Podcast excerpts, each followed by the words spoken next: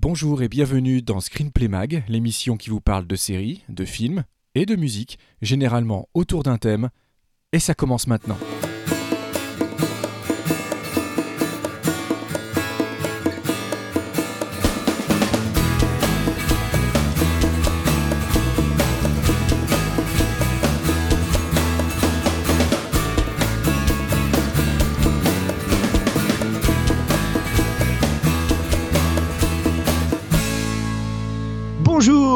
Bienvenue dans Screenplay Mag, épisode 4.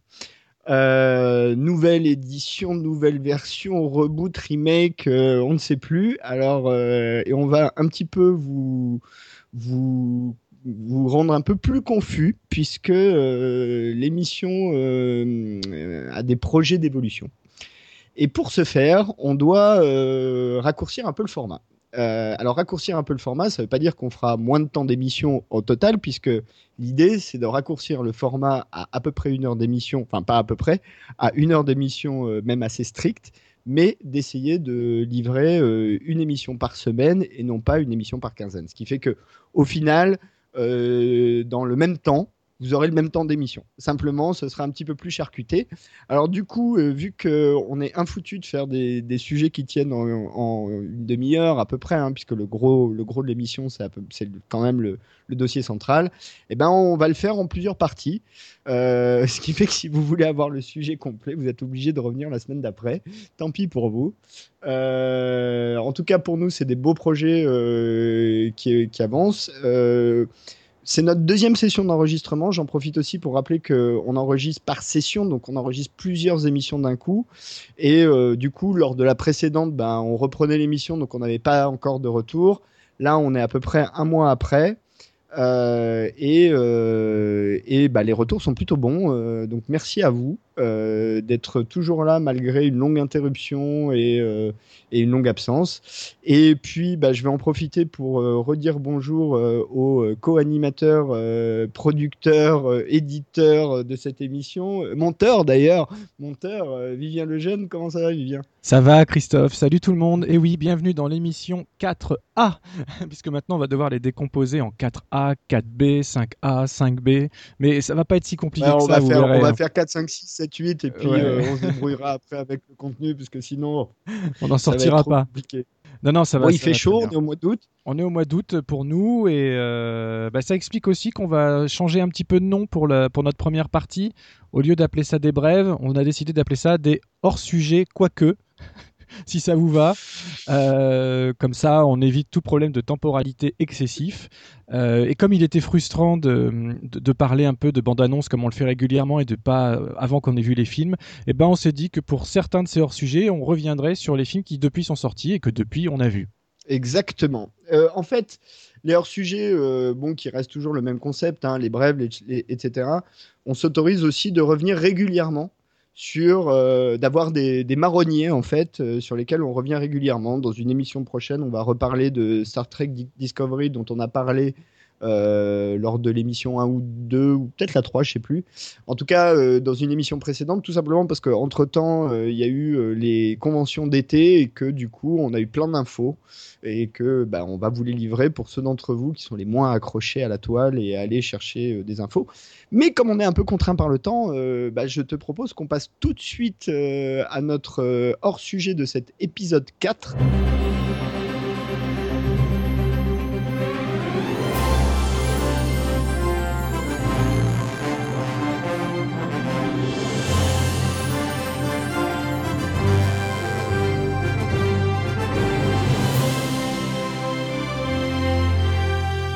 T'en prie, parle-nous. On revient sur un film dont on, a, dont on a parlé du trailer dans une émission précédente, mais depuis on a vu le film tous les deux. Et oui. Donc euh, c'est le temps du verdict. C'est le temps du verdict. Et le, le- le film, euh, ben, j'allais dire suscite débat, mais en fait, il n'y a pas vraiment de débat. Je n'ai vu quasiment passer que des critiques ultra, ultra, ultra négatives. Et c'est Suicide, que c'est quand même. Suicide Ah, voilà. Squad. Voilà, j'allais, tu vois. Suicide Squad. Alors, les gens, est-ce que vous avez aimé ou pas Suicide Squad Et est-ce que nous, on a aimé ou pas Suicide Squad? Euh, Moi, j'ai d'abord envie de te poser la question, Christophe. As-tu aimé Suicide Squad? Je suis partagé sur euh, Suicide Squad. Eh bien, moi aussi, Alors, je suis partagé. il y a des bonnes choses dans le film. Après, je trouve que c'est pas globalement un très bon film. Euh, comme souvent dans les films de super-héros, il y a un vrai problème de méchants. Je sais pas pourquoi, hein, mais là c'est valable Marvel comme DC, euh, ils ont du mal à faire des bons méchants quoi. Euh, ils y arrivent plus à la télé qu'au cinéma. Au cinéma, c'est toujours le gros monstre. Alors, il peut avoir plein de formes différentes, mais c'est toujours le gros monstre à la fin qu'il faut taper, quoi. Donc, euh, bon, c'est pas terrible. Après, euh, j'ai bien aimé, euh, bon, comme tout le monde, euh, j'ai adoré la composition de Margot Robbie en, Harley Quinn, qui, rappelons-le, hein, n'est pas une création des comics, hein, c'est une création des animés des années 90 de Batman. ça a été créé là-dedans. Euh, Will Smith euh, qui fait euh, un Deadshot qui est franchement gentil par rapport à ce qu'il est normalement, donc ça c'est un peu compliqué, même si lui fait le job, mais si tu veux, tu sens que le mec il veut pas trop écorner son image quand même. ça c'est un peu gênant, et puis surtout le problème de Suicide Squad c'est qu'il y a eu Deadpool. Et ça c'est un vrai problème, c'est qu'il y a eu un film qui était vraiment irrévérencieux, qu'on l'aime, qu'on l'aime pas, hein, peu importe, mais qui allait assez loin dans, dans le, côté un peu provocateur et du coup, euh, bah, Suicide Squad, qui est censé euh, tirer un peu sur les mêmes cordes, et euh, eh ben, c'est un peu gentillé quand même. Ouais, c'est ça. Alors moi, j'ai plutôt passé un bon moment, très sincèrement. en fait, parce que j'ai pas été étonné. Je, ne sais pas pourquoi les gens réagissent de manière si virulente en fait vis-à-vis -vis du film, parce que s'ils s'attendaient à un massacre à la tronçonneuse euh, chez DC, euh, il était évident que ça ne se produirait pas. Alors oui, dans les comics, les méchants sont beaucoup plus méchants. Oui, dans les comics, euh, on tranche des membres, ça, pisse le sang de partout. on est très proche du film, du, du comics gore parfois. Mais en même temps, tout ce qui est punchline à la con, c'est également présent dans les comics. Les rapports entre les personnages sont quasiment les mêmes. Et puis, euh, comme tu le disais, ayant Will Smith à la distribution, il n'y avait pas d'étonnant à ce qu'on ne retrouve pas un vrai Deadshot finalement, mais la preuve, il, porte quasiment jamais son masque. Euh, donc c'est vraiment Will Smith qui, montre son, qui fait son Will Smith. Après, je trouvais qu'il le faisait plutôt, plutôt en retenue, plutôt bien. Après, euh, Deadshot, même dans les comics, il n'est pas si méchant que ça. Ça reste le chef de la bande, qui a un rapport un petit peu privilégié avec le personnage d'Amanda Waller, qui d'ailleurs est soit dit en passant, beaucoup plus sexy dans les comics que dans la version du film. Et moi aussi, j'ai ouais, mais euh, elle est bien.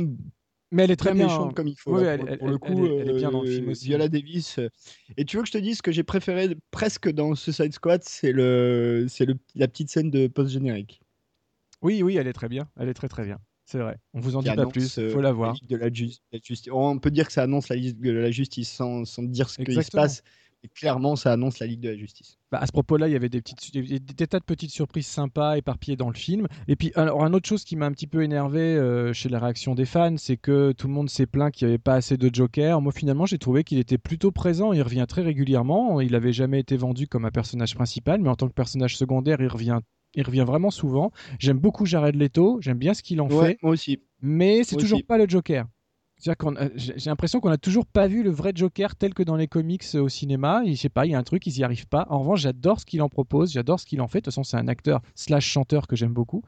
Euh, donc moi j'ai pas été déçu et je m'attendais pas à autre chose qu'un film bon enfant. Faut pas oublier que ça reste, même si c'est d'ici et qu'ils veulent se créer un univers plus sombre, ça reste quand même tout public. Donc moi, j'étais pas étonné que ce ne soit pas un film d'horreur et je sais pas exactement ce qu'attendait euh, le public pour crier à ce point euh, sa rage, quoi. Tu vois, finalement, un des problèmes de DC au cinéma, on pourrait le résumer par les gentils sont pas assez gentils et les méchants sont pas assez méchants, d'une certaine manière. Oui, parce qu'ils essayent de nous vendre du, vendre du sombre depuis le début, hein, et, en fait, c'est faux. C'est pas, pas si sombre que ça, et, et on en reparlera très très prochainement euh, avec Wonder Woman dans une autre émission à venir. En tout cas, pour, euh, pour, pour peut-être euh, dire un mot de conclusion sur ce Side Squad, un, on passe quand même un plutôt bon moment, faut bien le dire, c'est un bon film d'action. David d'ailleurs, bon...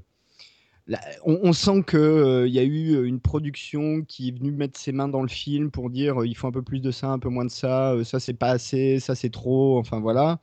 Donc le mec a pas eu du tout euh, le director's cut ni même euh, beaucoup de liberté créative. Après, il y a quelques bonnes scènes d'action. Il y a une bande originale euh, qui est assez fun avec plein de plein de morceaux pop. bon, on a, on a eu un avant-goût hein, dans les trailers. Ils déjà, sont plutôt, ils sont plutôt rap hip-hop. Hein. Moi, j'avoue que l'album, j'ai essayé de l'écouter, j'ai pas, j'ai pas trop réussi quoi. Vraiment pas trop réussi. En tout cas, en tout cas, ça marche pas trop mal dans le film. Après, hors film, on pourra en parler, mais dans le film, moi, je trouve que ça marche pas trop mal. Ça donne un côté pop au film. C'est définitivement un film pop. Hein. On voit euh, la présentation des personnages avec les polices utilisées euh, euh, pour le descriptif du CV de, chacun d'entre eux. voilà, bon, c'est un gros carton hein, au box-office. Hein. c'est un énorme carton au box-office. il est déjà, je crois, à un demi-milliard de, de, dollars de recettes pour un budget de 170 millions de dollars à peu près, 175. Donc, euh, ce qui est amusant, c'est que là, pour le coup, euh, les, critiques qui, qui possèdent le, comment dire l'orthodoxie culturelle et, comicsologique euh, ben, sont pas du tout en accord avec le public qui lui va quand même massivement voir le film, y compris aux États-Unis hein, où il a fait des très très bons scores, ce, qui est, ce qui est le signe hein, pour les studios où un film en exploitation domestique c'est quand même le, le signe. Donc le film marche très très bien faut quand même le dire. Euh, c'est un film qui fonctionne. Donc il y aura probablement euh, des réutilisations de personnages, slash séquelles, slash suite, etc., euh, etc. Et puis ça remet un petit peu les pendules à l'heure. Ça rappelle que au-delà de, de l'élitisme, un petit peu intelligentsia, comme tu disais, des, gens qui se considèrent comme étant plus spécifiques, faut pas oublier que le cinéma c'est d'abord un, plaisir familial et que ce, genre de film c'est tout à fait la cible et populaire. Donc en, cela, moi, c'est exactement ce que j'attendais du film, c'est exactement ce que j'ai eu, et je suis pas étonné de son succès, et, euh, j'ai passé plutôt un bon moment en le regardant, de toute façon.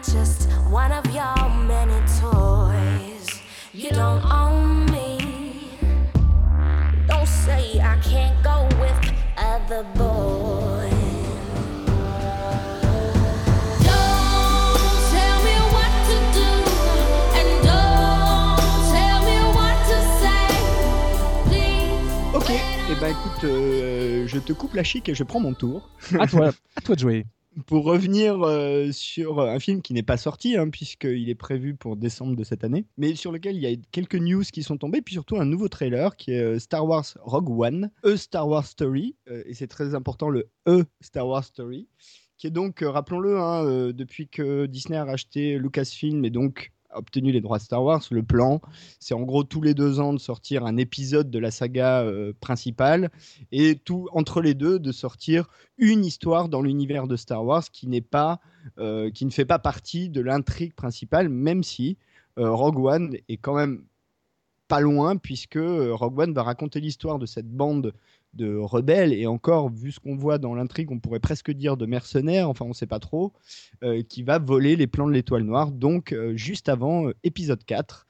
donc c'est eux qui vont piquer les plans de l'étoile noire, qui vont ensuite être donnés à la princesse Leia, qui va les coller dans R2D2, qui va se retrouver sur Tatooine, et, et Luke Skywalker, et tout le monde connaît la suite.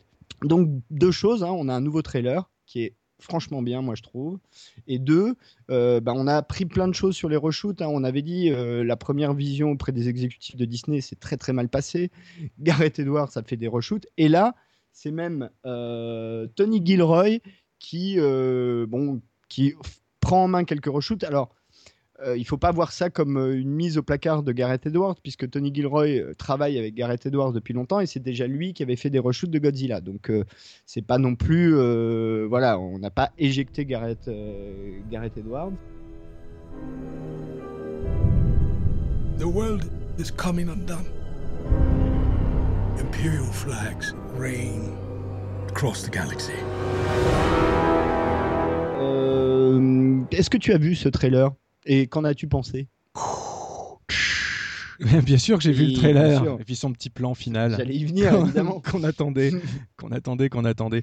Mais bien sûr que j'ai vu le trailer. Et euh, bien sûr que l'enthousiasme euh, est là et que j'ai hâte d'être en décembre et que je trouve que c'est comme tu disais, pour raconter une histoire de Star Wars, il bah, fallait bien commencer par celle-là. Et j'adore l'idée que euh, un groupe de gens, et, en l'occurrence un scénariste que, j'aime beaucoup, qui s'appelle Chris Waits, et qui a, qui a réalisé par exemple La Boussole d'Or ou Twilight 2, qui est un type absolument adorable que j'ai eu l'occasion d'interviewer.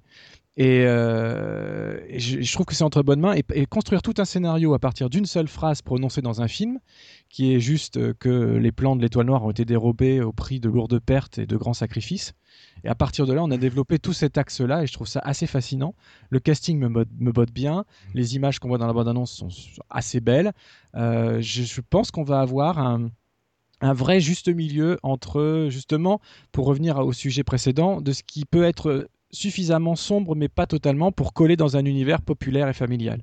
Faut pas oublier que Star Wars restera, quoi qu'il arrive, populaire et familial. Donc je dis à l'avance à tous les détracteurs qui vont dire c'est pas assez film de guerre, c'est pas assez violent, il n'y a pas assez de sang, nanana, à quoi vous vous attendez? Bien sûr que non, ça va pas être plus violent que ça, c'est évident. Moi ça me dérange pas. Euh, comme je l'avais déjà dit, j'ai juste des gros gros doutes sur, euh, sur la partition musicale qui va être proposée par Alexandre Desplat, euh, qui pour moi voilà, n'est pas est très loin d'un John Williams. Mais bon, on verra. Non, bien sûr, je l'attends. Et comme à chaque fois qu'on parle d'une bande-annonce, ça, ça, suscite tellement d'enthousiasme, on a envie d'y être. Et puis, bah, on vous en reparlera quand on l'aura vu. Mais euh, moi, ce que j'en ai vu, ça m'a vraiment convaincu pour l'instant. Bon, et puis, euh, évidemment, cette ce deuxième trailer a quand même euh, fait son petit effet, puisqu'il confirme la présence de, de l'Uber méchant de Star Wars, qui est Dark Vador. Voilà. C'est le, plan final du trailer. Très court, très très court plan final. Oui, c'est pas le plus beau plan. Hein. Moi, il y a un plan que j'adore, euh, qu'on voit depuis les premiers trailers, c'est le plan sur la plage qui fait franchement penser à du Apocalypse Now version Star Wars. Euh, avec ces quadripodes euh, sur la plage et puis ces mecs qui courent et ça explose de partout. Enfin bon. Et, et c'est vrai que dans Star Wars, on te parle beaucoup de guerre, on voit pas souvent la guerre mm. en réalité. Tout à fait, ouais. Et puis, de, toute manière, de manière générale, on suit toujours des petits groupuscules, donc même dans, dans des grandes, grandes scènes de bataille euh, impliquant beaucoup de, beaucoup de personnages, enfin beaucoup de figurants, euh, on, est, on reste toujours centré sur, euh, sur les poignées de héros, donc au final, ça reste, ça reste plus film, en tout cas, saga d'aventure que, que, saga guerrière, ça c'est évident. Et je pense pas que ça va changer avec Rogue One. Bah écoute, on verra. probablement, s'il y a des news importantes, on en reparlera d'ici là. Et, puis, euh, bah écoute, je te propose qu'on passe à notre dossier. Alors, j'ai même pas annoncé le, sommaire de, ce numéro. Euh, je manque à tous mes devoirs, puisque nous avons un dossier donc pour ce numéro et le suivant euh, qu'on a intitulé Epic Fail. qui, qui va parler en fait de trois films qui sont des accidents industriels, plus ou moins. en tout cas, on va apprendre un nouveau mot qui est box office bomb. Euh, c'est-à-dire euh, ces films qui ont coûté très très cher ou relativement cher et qui euh, se sont plantés au box-office. Certains d'entre eux sont devenus cultes, d'autres un peu moins. En général, le, développement a toujours été compliqué. Et puis on va regarder tout ça en détail dans le dossier. Et on conclura cette première partie avec un thématique autour de Bill Conti. Et euh, bah, je dirai la partie suivante euh, dans, dans, dans l'épisode suivant, si ça te va. On bah, passe au dossier? Allez, c'est parti pour, le, pour les epic fails. C'est parti, le dossier Epic Fail.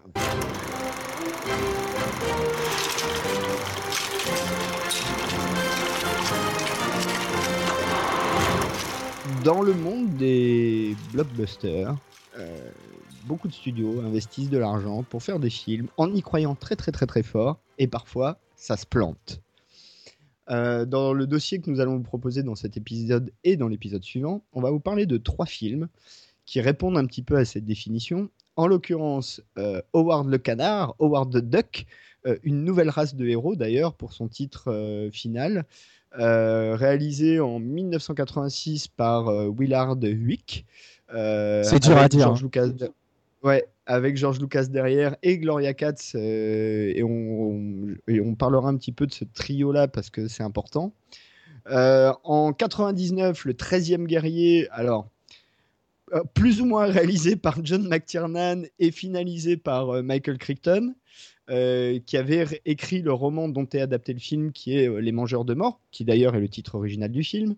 Et enfin, en 2012, qui nous fait en gros un film par décennie, euh, John Carter, réalisé par Andrew Stanton, euh, qui est à ce jour son seul et unique film en euh, live, puisque à la base c'est un réalisateur de dessins animés, réalisé à grand renfort de zillions de dollars chez Disney et qui s'est planté, mais pas pour rire au box-office, et qui est l'adaptation d'un roman et la volonté d'adaptation d'une série de romans de Edgar Rice Burroughs, le papa de Tarzan, mais qui a fait aussi de la SF avec euh, la série de John Carter qui se passe sur Mars.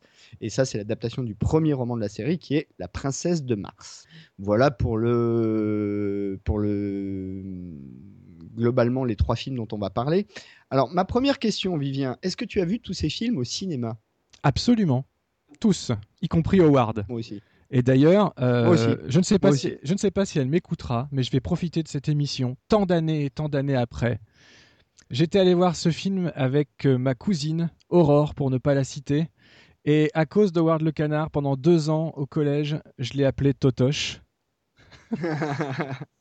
Je suis désolé, elle, m'a avoué euh, plusieurs années après que ça ne lui plaisait pas, alors que dans ma, dans ma bouche c'était très amical, en plus c'était une référence cinématographique, donc euh, je pensais pas lui faire affront. Je suis désolé. donc oui, je l'ai vu au cinéma.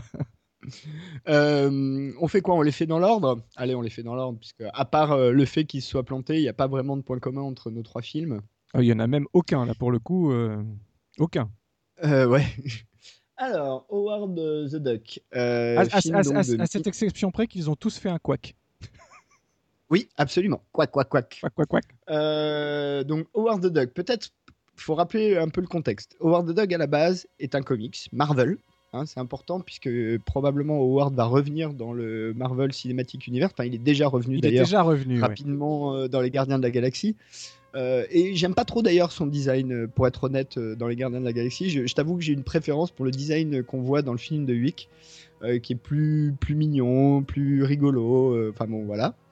Euh, c'est, euh, il faut dire aussi que euh, George Lucas, Willard Wick et Gloria Katz, Willard Wick et Gloria Katz sont mariés femmes, déjà, faut le préciser, c'est un couple. Et George Lucas, Wick et Katz se connaissent depuis la fac de cinéma. Wick et Katz ont travaillé sur le script de American Graffiti, qui est le film qui a ouvert les portes d'Hollywood à George Lucas, soyons clairs, et que le projet Howard the Duck est quand même plutôt porté par George Lucas. Wick et Katz voulaient en faire un animé. Euh, le, le studio, alors je sais plus, je crois que c'est Universal, mais je, je sais plus Oui, c'est quel ça. studio. C'est Universal. Euh, c'est Universal euh, lui dit non mais on préférait un film en live parce qu'on doit le sortir à l'été 86 et on n'a rien et c'est Lucas qui en gros à la sortie de, de quelques années de Star Wars dit mais oui pas de problème on va le faire euh, ILM tout ça euh, tout va bien on a ce qu'il faut on va le faire donc ils sont ils s'embarquent dans euh, la création d'un film live sur l'histoire d'un canard mais un canard euh, anthropomorphique, c'est-à-dire avec des attributs humains. Il parle, il lit son Playboy, il boit de la bière. Son Playduck. voilà, il fait du son Playduck d'ailleurs. Euh, il, fait du quack fou, enfin bon, ce genre de truc. Euh, et, euh, et il se lance dans cette aventure. qui va amener à un film sorti en 86 qui va être un flop mais de l'autre monde et qui raconte donc pour résumer l'histoire donc de Howard qui s'appelle d'ailleurs Howard T. Duck. Euh, on voit son nom complet en fait dans une lettre qu'il reçoit puisque toute la scène d'ouverture du film c'est Howard chez lui sur sa planète qui est d'ailleurs en forme d'œuf euh, et qui se retrouve propulsé sur la Terre. Donc ce mec euh, qui est un ancien musicien, donc ce canard qui est un ancien musicien qui décide de devenir assureur, rentre chez lui, boit une bière, se retrouve propulsé dans un continuum spatio, spatio, spatial et arrive sur Terre où il est recueilli par euh, une chanteuse de groupe rock pop euh, en devenir et euh, va essayer de rentrer chez lui euh, avec euh, toute une aventure et un gros monstre euh, qui va venir d'une autre partie de l'univers par le même moyen et euh, prendre le corps euh, d'un scientifique. Et voilà. Et euh, le- globalement le film euh, raconte ça.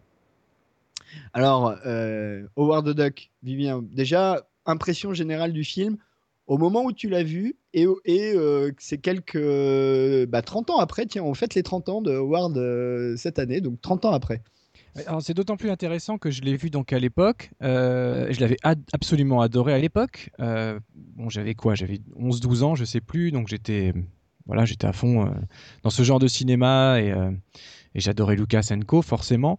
Euh, et je l'ai revu là euh, il y a bah, cette semaine en fait. Je l'avais acheté. Il est sorti en Blu-ray il y a pas très longtemps pour l'édition anniversaire.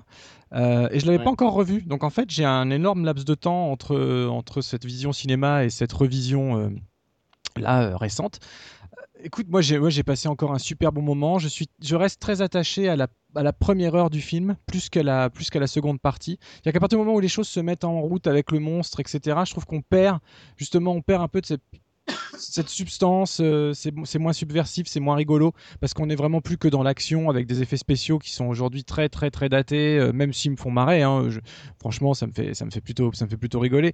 L'interprétation de Jeffrey Jones est dans le rôle de Slash, d'abord du docteur, puis du monstre qui se transforme progressivement. euh, je trouve que c'est plutôt c'est plutôt assez épique justement, sans sans failure, mais assez épique ce qu'il qu'il arrive à faire. Alors, ce qui est rigolo en fait, c'est que si on fait exception de euh, les, euh, par exemple, les épisodes remontés en téléfilm ou qui sont sortis au cinéma en France de Hulk Co, en fait, Howard le Canard, le film, est le tout premier film de l'univers Marvel au cinéma. C'est dingue. Ouais. c'est absolument, absolument dingue. Donc, avec un catalogue aussi riche, Bah, des personnages Non, aussi. puisqu'il y a le. Je crois que le Captain America, euh, il y a eu un, un film Captain un- America qui un est antérieur. C'était un téléfilm. Et pareil pour aussi. Spider-Man. C'était un téléfilm aussi qui était sorti au cinéma dans certains pays, mais ça restait des téléfilms en fait, ou des sériaux, des choses comme ça. Mais de, de vrais films euh, produits pour le cinéma et pour le marché exclusif de cinéma, Howard reste le premier en fait. C'est dingue. Donc je sais pas si tu l'as dit, euh, budget euh, 37 millions de dollars, je crois. Ouais. Pour un résultat ça. catastrophique de, que je te laisse annoncer. Alors, USA 16, euh, total 38, mais euh, sur la durée. Alors, Ah bah ça va, ils En sont, gros, ils hein. sont remboursés. Ont- oui, mais alors 30 37 millions, déjà, c'est sans les budgets marketing. C'est le budget euh, net du film. Euh, faut savoir hein, quand même, euh, je vais directement, euh, je vais sauter directement euh, à une des conclusions du film, c'est que Lucas, qui produit le film, euh, à cette époque-là, était très très endetté parce qu'il venait de faire le Skywalker Ranch, qui lui avait coûté à peu près 50 millions de dollars, et donc pour couvrir, pour éponger les pertes de Howard the Duck, eh ben, il s'est tourné vers un de ses copains euh, et lui a vendu une division de, de Lucas Entertainment qui venait de créer pour faire du digital. Son copain, c'était Steve Jobs et la division, c'était Pixar. Et il lui a vendu euh, à cause de Howard the Duck. Donc, euh, si Pixar est devenu Pixar, c'est à cause de Howard the Duck quand même, Grâce, grâce à Howard the Duck. grâce à Howard the Duck. On reconnaîtra que Monsieur Jobs euh, a, a- a plutôt bien travaillé avec Pixar, hein, puisqu'on voit ce que c'est aujourd'hui. Mais quand même, donc à l'époque, Pixar, euh, bon, qui n'était rien, hein, enfin qui était loin de ce que c'est aujourd'hui, a été vendu euh, à Steve Jobs pour éponger les dettes euh, de l'échec de Howard the Duck. Il faut dire aussi que euh, il y a une, puisqu'on parle souvent de musique de, de- de soundtrack dans cette émission, il y a une bande originale de John Barry qui a été composée pour le film, qui a quasiment pas été utilisée dans le film. Euh, puisque Glor- Gloria Katz, en fait, l'avait trouvé trop euh, old school, trop euh, vieillotte par rapport au ton du film qui était quand même très pop culture. Et peut-être pour rentrer un peu dans le cœur du sujet, et c'est important, ce qui est intéressant à voir aujourd'hui dans Howard the Duck, c'est que c'est pratiquement un, étalon du film des années 80. Il y a, y a pratiquement, enfin, vraiment, si tu veux voir à quoi ressemblait euh, le cinéma euh, blockbuster euh, des années 80, tu regardes Howard the Duck, tu as tout dedans. La musique pop, les néons, les coupes improbables, enfin, t'as tout quoi. T'as tout. Il faut dire aussi que dedans, t'as quand même Léa Thompson et Tim Robbins. Alors Tim Ouais, Robbins, qui était dans, Tim Robbins qui est dans un de ses tout premiers rôles en fait. Euh, tout jeune. Qui, qui nous fait un petit peu du Rick Moranis, moi je trouve, euh, comme, comme, genre de, Totalement. comme genre de prestation. Et, et Léa Thompson, Rick qui Moranis est, dans Ghostbusters. voilà. C'est le même. qui est absolument, Léa Thompson, qui est absolument divine dans, dans, dans ce film-là. Totoche. Totoche est absolument divine. Euh, D'ailleurs, je l'ai revu en français. En fait, j'ai vu que en français ce film. C'est pas drôle. J'ai pas, j'ai même Ah pas non, zappé. sur- en. Tu vois, j'ai pas, euh, enfin, j'ai zappé un petit peu, mais en fait, par nostalgie, comme je l'avais pas revu, je voulais me refaire en français, et justement réentendre ce Totoche qui m'avait marqué. Du coup, je sais pas comment il l'appelle en VO. Tu saurais me le dire, ça? Euh, Je sais pas. Non, parce Bon, que bah, je- en je- fait, les- les je rezapperai. temps, Il dit Bev. Elle s'appelle Beverly et il Eh dit oui. Bev. Donc, je, je, Euh, je après, c'est pas très gênant pour Howard, puisque comme de toute façon, c'est une petite créature euh, de costume et d'animatronics. euh, le fait que ce soit une langue en français ou en anglais, ça change pas grand-chose. Ça change beaucoup pour le reste. Bon, après, Howard n'est pas un film de dialogue, hein, soyons clairs. Ah, c'est un film de jeu de mots? Il y en a beaucoup. entre autres. oui, alors euh, voilà. Après, euh, ce qui est amusant, c'est de penser que en 1985 ou 84, enfin quand ils ont commencé à, imaginer le projet du film, il y a quand même des gens qui sont tombés pour cette idée d'un film avec pour héros central un canard humanoïde en animatronics. Je veux dire, quand il réfléchit aujourd'hui, euh, qui serait tombé pour ça, quoi? Non, mais en fait, c'est ce que j'avais commencé à dire juste avant. C'est-à-dire qu'avec le catalogue Marvel, c'est très étonnant qu'il se soit penché sur celui-là en particulier, même si à l'époque il faisait un petit, faisait un petit buzz, hein, le personnage, qui était à l'origine un personnage secondaire dans, dans, certains comics, qui a fini par avoir sa propre série, etc. Et ce qui a été très compliqué en plus, c'était assez aberrant de se lancer là-dedans, puisqu'il y a quand même une, une, similitude assez évidente avec Donald, et donc il y avait la pression Ah oui. de Disney euh, voilà, toute la prod avait la, pression Disney pour que Howard ne ressemble surtout pas, ni physiquement, ni en caractère, ni même en, un type d'expression ou quoi que ce soit, à Donald, ce qui est très compliqué puisqu'on parle d'un d'un- d'un- petit canard, euh, comme tu dis, anthropomorphisé et qui, est, qui s'habille, etc. Donc c'est- c'est assez compliqué, qui peut être un peu colérique aussi d'ailleurs, mais ils ont réussi, le pari a été réussi. Euh, je trouve que le design qu'ils en ont proposé est super sympa, que l'animatronics, que ce soit pour le bec, ça marche plutôt bien. Euh, pour les petites plumes qui se dressent quand Beverly le caresse d'un peu trop près, puisque au moins dans sa première partie, le film est quand même pas mal subversif. et, euh, et Ah, je mais jusqu'à la fin. Et je trouve à un côté jusqu'à la fin, mais il y a des il y a des scènes, euh, ouais. Euh, et, Ah bah, à mon avis, ils sont allés au plus loin qu'ils pouvaient aller dans la relation entre Beverly et le canard. hein. Et, et le pire, c'est que je trouve que ça marche. Alors, est-ce que ça marche par nostalgie ou pas? Mais en tout cas, tu as envie d'y croire. Enfin, tu as envie d'y croire, toute proportion gardée. hein, après, voilà. Mais, enfin voilà, cette attirance mutuelle est, est- est vraiment intéressante et pour le coup ultra moderne, quoi. Parce que proposer ce genre d'histoire à la limite, à la limite de la zoophilie en 1980, enfin, moitié des années 80, c'est quand même assez gonflé, quoi. Il y a quand même une scène au lit assez, euh, assez réussie, hein, assez chaude même. Ce qu'il faut dire, euh, ce qu'il faut dire sur, euh, sur euh, Howard the Duck, c'est que même encore aujourd'hui, et c'est là où on voit quand même la patte de Katz et Wick. Euh, désolé, hein, si Willard, si tu nous écoutes, si je prononce, mal ton nom, euh, pardon. Euh, même si tu vis à Hawaï avec ta femme maintenant, c'est le rythme. C'est-à-dire que c'est un film qui encore aujourd'hui est plutôt bien rythmé, ce qui fait que tu t'emmerdes pas. Euh, Il y a des, beaucoup de films des années 80, on n'avait pas tout à fait la même notion du rythme. Euh, moi, j'ai eu l'expérience il n'y a pas longtemps avec un film qui a rien à voir, qui est un de mes films cultes, qui est euh, Breakfast Club, que j'ai montré à quelqu'un qui a 22 ans, sachant que je n'ai bien évidemment beaucoup plus, beaucoup plus que ça. Et elle a bien aimé le film, c'était une fille, mais pour elle, c'était un peu longuet, quoi. Alors que pour moi, euh, Breakfast Club, c'était déjà un film un peu. euh, Enfin, il y avait ce qu'il fallait. Je me suis jamais emmerdé en regardant Bre- Breakfast Club. Et bah pour elle, c'était un peu longué. Bah, Howard the Duck, c'est un film où il y a encore une bonne notion du rythme, ce qui fait que même quand tu le regardes aujourd'hui, t'as pas trop de longueur euh, insupportable, quoi. Et même les scènes qui sont des scènes un peu euh, euh, où il se passe rien, t'as une scène par exemple juste après la première rencontre entre Beverly et Howard, où ils attendent tous les deux plus ou moins le bus. Enfin, ils sont tous les deux sur un trottoir, il pleut, il se passe rien, il y a de la musique, ils s'échangent des regards plus ou moins. euh, il, enfin, il se passe rien pendant deux minutes. Et ben la scène n'est pas chiante, elle est bien foutue, elle est bien montée, elle est bien écrite.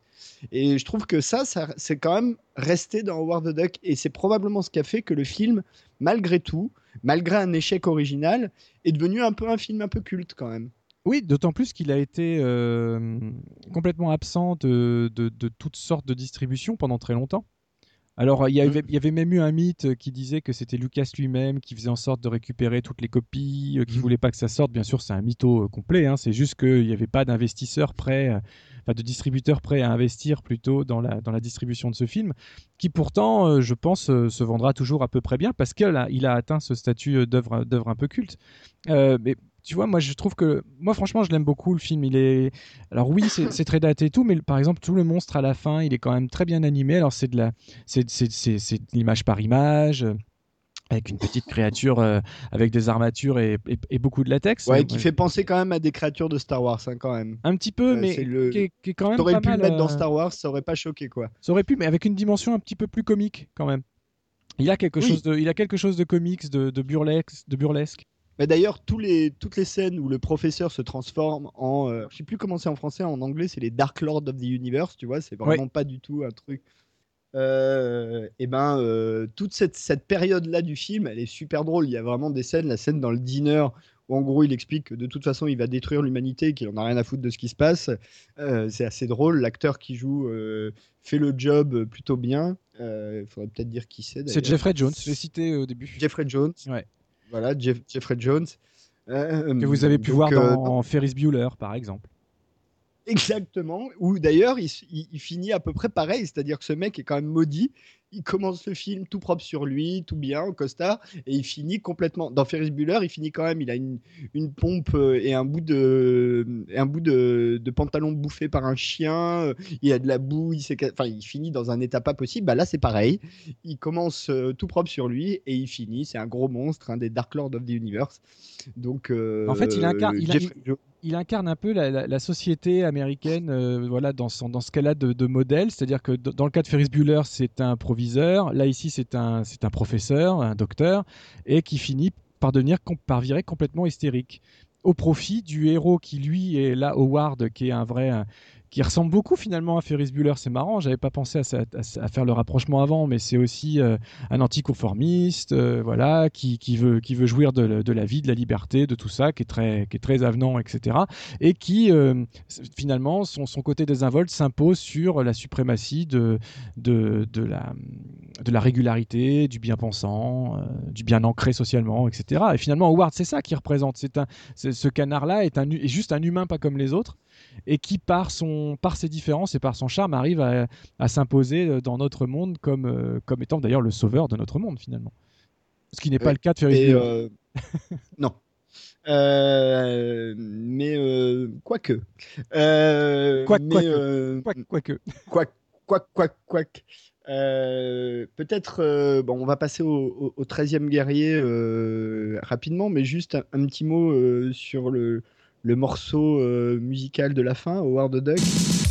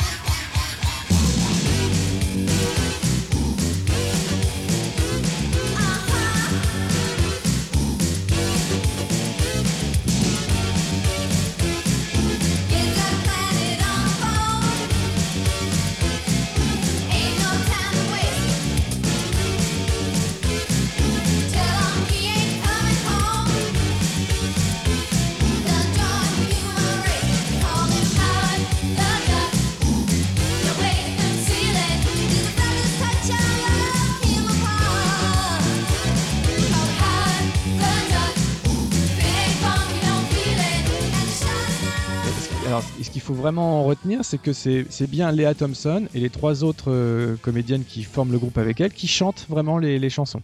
Elles ont été coachées, accompagnées, euh, donc c'est vraiment elle qui chante. Et d'ailleurs dans les trois, alors je sais plus son nom qui va me revenir, mais c'était une des héroïnes de 21 Jump Street qui est dans le groupe ah aussi à, côté d'elle. Oui. Ah ouais. Bah écoute, tu vois ça je l'avais pas noté. en tout cas, voilà, ça se finit par une scène de concert où tu vois d'ailleurs Howard faire un, petit solo de guitare euh, qui n'est pas euh, sans évoquer un petit peu Retour vers le futur d'ailleurs, je, trouve. Ah oui, bah, euh, je pense que c'est assumé, non? J'espère en tout cas. Ça reste, en gros, ça reste la famille quand même, donc euh, on peut supposer que. et puis en termes de, c'était juste un an après, donc c'était en plein carton Back to the Future, donc on peut imaginer qu'effectivement ils ont tiré un peu là où ils pouvaient, puisque une fois que tu as, as, ton canard, en fait le but du jeu c'est de le mettre dans tout un tas de situations iconiques, mais où la différence c'est que c'est un canard. C'est ça. Alors, Holly Robinson Pitt, pour la citer quand même, voilà, qui était Ah bah oui oui, euh, c'était euh, bah, c'était la blague. C'était la blague. Holly Robinson. C'était la blague. Enfin, c'est elle est toujours d'ailleurs probablement. Ah oui, euh... Moi qu'elle soit partie faire du Avatar avec James Cameron, mais en tout cas non, normalement ça n'a pas dû changer. oui, elle est devenue bleue. Enfin bref. Euh, passons au 13e guerrier euh, qu'on va faire à peu près à moitié. Euh, alors rappelons-le, 13e guerrier, c'est un film sorti en 99, mais qui était prévu pour sortir deux ans plus tôt, 97. Euh, réalisé euh, en grande partie par John McTiernan, mais euh, fini par Michael Crichton, basé sur un livre de Michael Crichton qui s'appelle Les Mangeurs de Mort, qui est en fait, pour faire simple, une relecture du mythe de Beowulf, mais dans lequel, en gros, toute la partie monstrueuse est devenue réaliste et en fait, c'est une tribu de survivantes de Néandertal euh, qui euh, terrifie un village de Vikings. Et la particularité de, l'histoire, c'est que tout est fait du point de vue, en fait, d'un philosophe, euh, ambassadeur arabe, qui, qui est là interprété dans le film par Antonio Banderas, qui va joindre ce groupe de Vikings et combattre les méchants Néandertal euh, et voilà.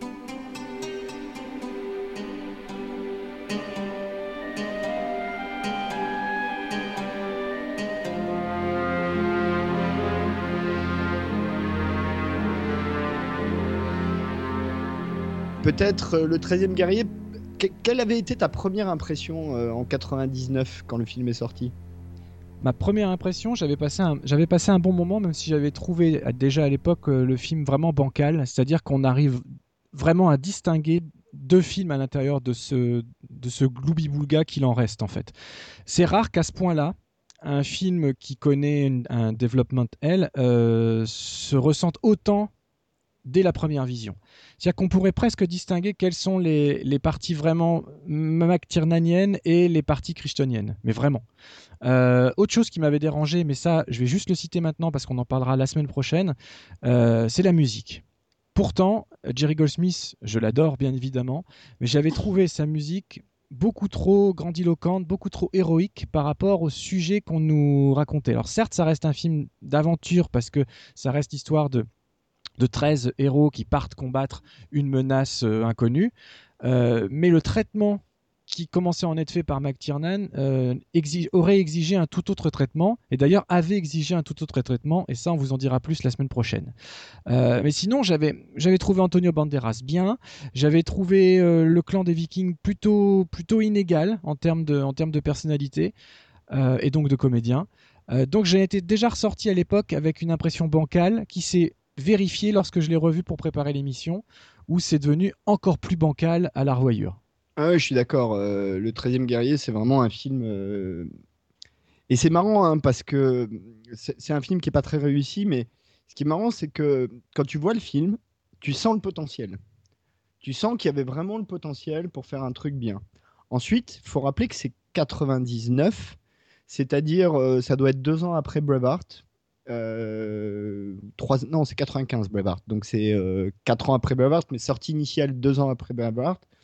Braveheart est un projet, euh, j'en parle parce que c'est un projet qui a été compliqué à monter pour euh, Mel Gibson. Il l'a porté longtemps, il a eu du mal à trouver les financements. Enfin, il s'est passé, ça a été un projet compliqué à monter, mais ça a été un énorme carton. Et encore aujourd'hui, c'est un des, grands films de la décennie euh, dans lequel il est des années 90. Hein. il n'y a vraiment pas de problème là-dessus.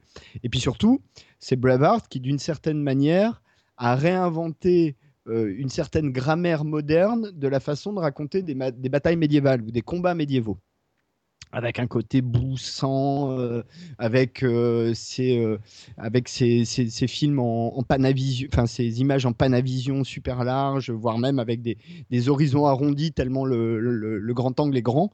Il y a tout ça dans, dans Et du coup, tu as un peu l'impression que le 13e guerrier a été enclenché euh, sur le, les, comment dire sur les, conséquences de Braveheart en disant bon bah là on a une opportunité, il y a un public pour voir ce genre de film, mais le problème c'est que euh, déjà à la base dans la façon euh, de, dont le film a été conçu, ils n'ont jamais vraiment choisi entre raconter une épopée ou raconter une histoire d'homme.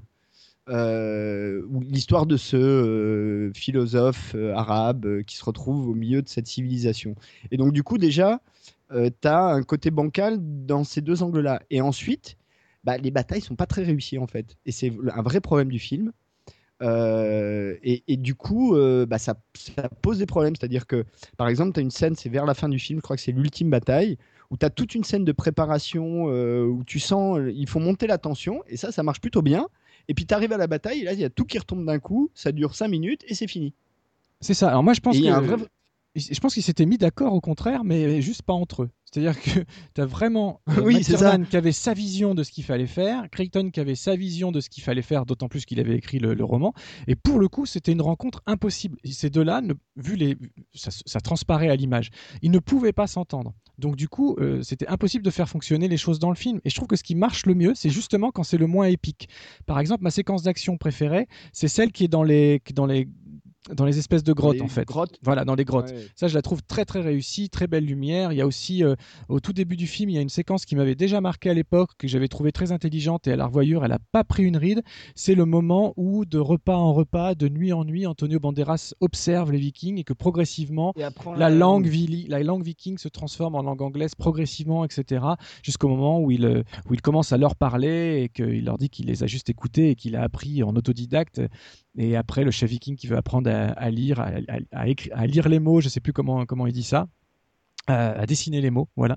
Et tout ça, je trouvais que c'était la, vraie substance de ce, qu'aurait pu être, de ce qu'aurait dû être le film est là. Donc je, crois que on sera d'accord pour dire qu'on est plutôt une team pro McTiernanienne que Christianienne, mais bon, on, pourra euh, aller poursuivre un peu plus le débat encore la, semaine prochaine. Mais... Euh, Exactement. On va, euh, conclure euh, là, mais on va conclure sur le 13e guerrier en disant que c'est l'opposition entre un McTiernan qui raconte de l'image et un Crichton qui raconte de l'histoire. Et qu'ils n'ont jamais réussi à se mettre d'accord entre les deux, d'une certaine manière. Oui, et ils ont fait confiance. Malheureusement, Crichton et la, société de production, comme beaucoup, et finalement, ça revient à ce qu'on disait un petit peu sur Rogue One ou même sur Suicide Squad. Euh, c'est des projections test euh, auprès d'un public test qui, ont vraiment scellé le destin du film.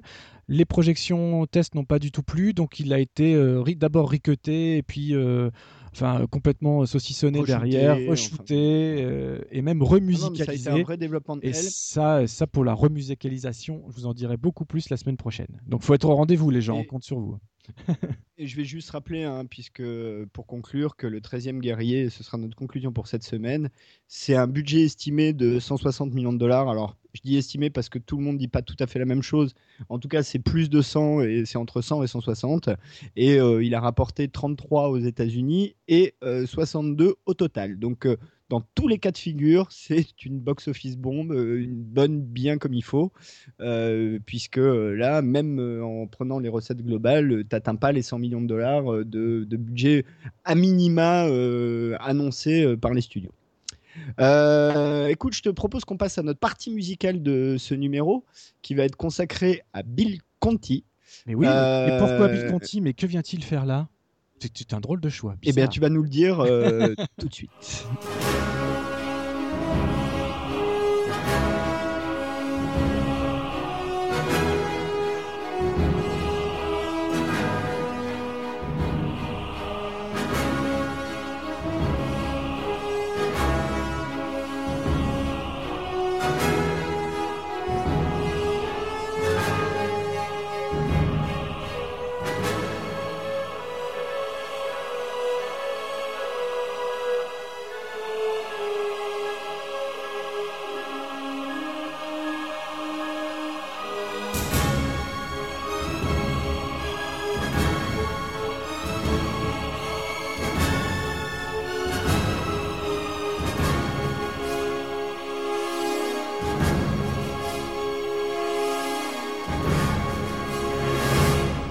Alors, la question que tu nous poses cette semaine, Bill Conti est-il un des maîtres de l'univers entre guillemets? Bah oui, parce que il a, il a commis un autre epic fail. Alors certes, c'est un peu moins euh, épique en termes. Puis-je puis juste te faire une. Euh, je te coupe. Hein. Je regrette que tu n'aies pas mis euh, cette partie Zig dans notre partie Babylon 5, puisque dans le dessin animé Les Maîtres de l'Univers, un des, un des, écrits, des scénaristes des Maîtres de l'Univers, c'était J. Michael Straczynski. C'est vrai, c'est vrai, ça, aurait pu, ça aurait pu, mais bon, comme on enregistre tout la même journée, rappelez-vous, tout est lié. Faites le lien dans vos têtes. Euh, voilà. Alors, Bill Conti, Bill Conti, on va être à la bourre. Alors, Bill Conti, pourquoi euh, Bill Conti est-il un des maîtres de l'univers? Bill Conti, on le connaît pour avoir euh, participé à des, grandes sagas, hein, Rocky euh, en particulier. voilà, on va, on va un petit peu détailler ça ou un petit peu après. est-il un des maîtres de l'univers? Pourquoi? Parce que les maîtres de l'univers, et eh ben justement, un film, enfin un film, un truc commis plus que réalisé par Gary Goddard en 1987 sur un budget de... Surtout, surtout, surtout produit par Menahem Golan et, Absolument. et par euh, la- voilà, euh, c'est- tout un cinéma. Enfin, il y, y a des grands fans de ça, j'en fais partie. euh, C'est canon. La canon. Ah oui, c'est la canon. L'histoire de la canon, c'est totalement épique. Il y a un très beau documentaire là-dessus. J'en profite juste très rapidement pour remercier Fred Tepper qui m'avait gentiment passé le document, un des deux documentaires sur la canon que j'ai toujours. Mille merci Fred, c'est un petit bijou ce truc. Ah ouais, c'est un, c'est un régal. C'est un régal. Je l'ai vu aussi. C'est absolument fabuleux. Voilà. Et ben les maîtres de l'univers, c'est exactement ça.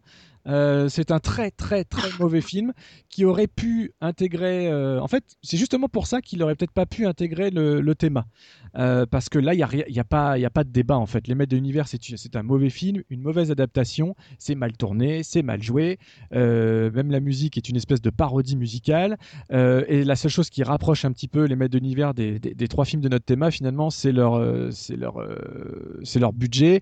Donc euh, 22 millions de dollars pour la production, pour une recette aux USA de 17 millions et 300 000 dollars. Donc c'est c'est pas bon, ils sont pas rem- remboursés sur le territoire, mais après j'ai pas les j'ai pas les recettes au niveau mondial, mais ils ont dû au moins se rembourser. Mais après tout le monde est d'accord pour dire que c'est un c'est un film absolument catastrophique parce qu'il ne respecte même pas l'histoire. Alors bon, faut rappeler les maîtres d'univers, c'est d'abord des jouets, puis un dessin animé à succès.